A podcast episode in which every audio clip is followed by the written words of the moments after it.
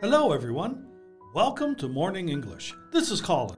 Hi guys，欢迎大家收听早安英文。This is Blair. Colin, Colin, how are you today? I am okay, but what's with that smile?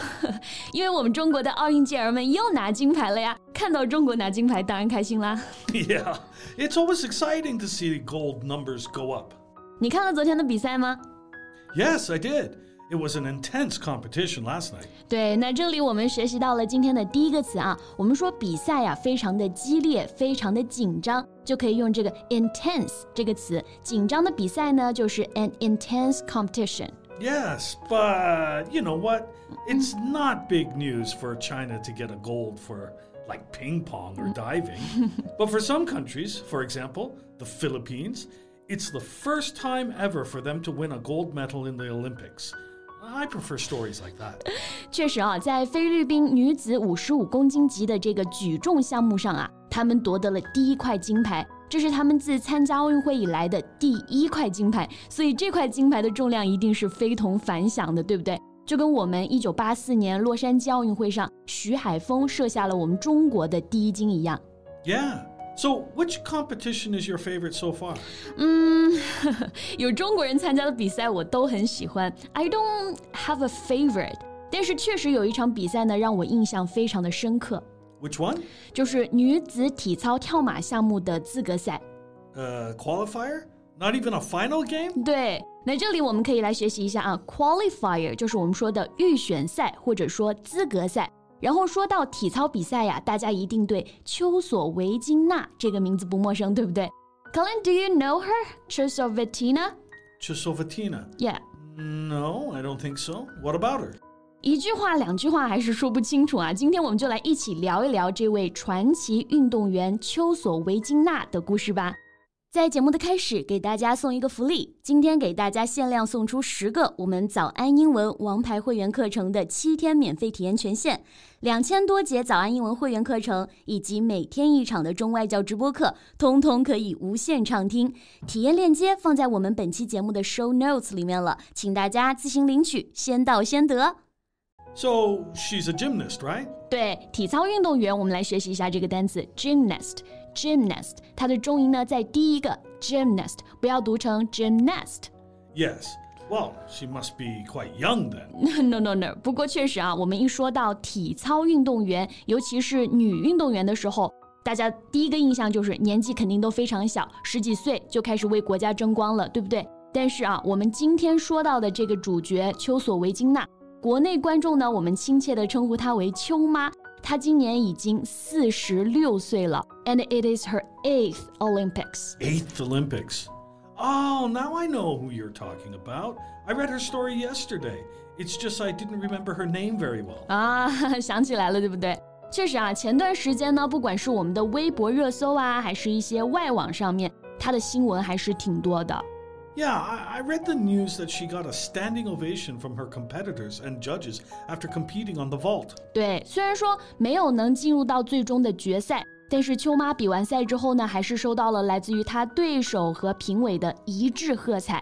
那这个表达我们可以来学习一下啊，standing ovation。Yeah, so if someone gets a standing ovation the audience stands up to clap in order to show its admiration or support. 对，standing 就是我们说起立、站立嘛，对不对？ovation 就是我们说的鼓掌、喝彩。那站起来鼓掌，一般都是表扬像是特别精彩，或者你对这个人特别的崇敬，对不对？那我们就可以翻译为起立鼓掌。 Yeah, she began gymnastics in 1982.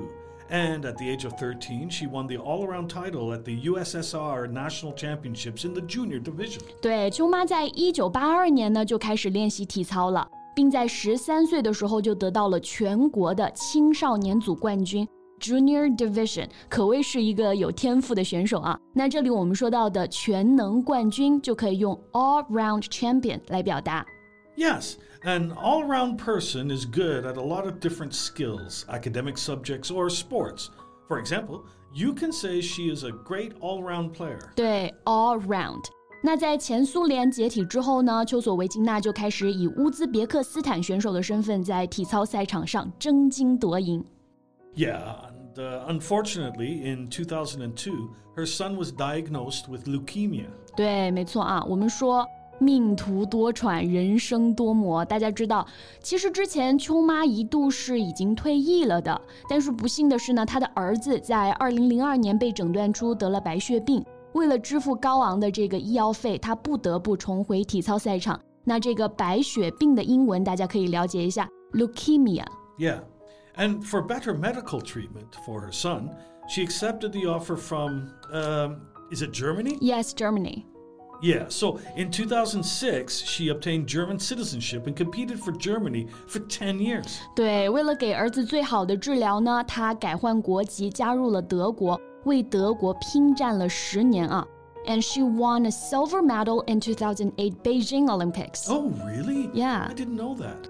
那在二零零八年北京奥运会上啊，丘妈也是在跳马项目上一举夺得银牌。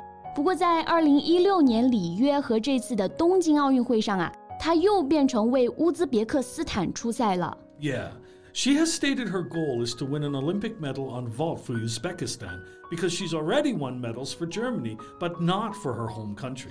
作为一个体操迷啊，真的是为秋妈的这个精神而感动，因为她觉得从来没有为自己的国家，也就是乌兹别克斯坦拿过奥运会的金牌，或者说奥运会的奖牌啊，所以她一直坚持参加了她的第七届以及第八届奥运会。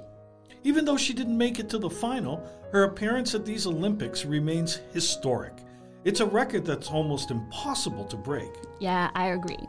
我们说流水的体操巨星，铁打的丘索维金娜啊，不管成绩如何呢，她已经是体操界绝无仅有的神话了。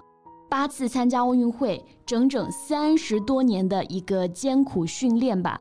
那这次的东京奥运会之后呢，他也正式宣布退役了，一代传奇正式落幕。那我们在这里呢，也祝愿他以后的生活可以一帆风顺吧。Yeah. Well, any good competitions today? 当然有啊，今天中国队可是又有几场冲金比赛呢。Okay, let's go then. OK，那我们今天的节目啊，就先到这里了。so thanks for joining us today. This is Colin. And this is Blair. See you next time. Bye. 今天的节目就到这里了。如果节目还听得不过瘾的话，也欢迎加入我们的早安英文会员。成为会员，您就可以无限畅听我们每天一场免费的中外教直播课，以及两千多节原创系统课程了。今天我们限量送出十个七天免费试听权限，试听链接放在我们本期节目的 show notes 里了，请大家自行领取，先到先得。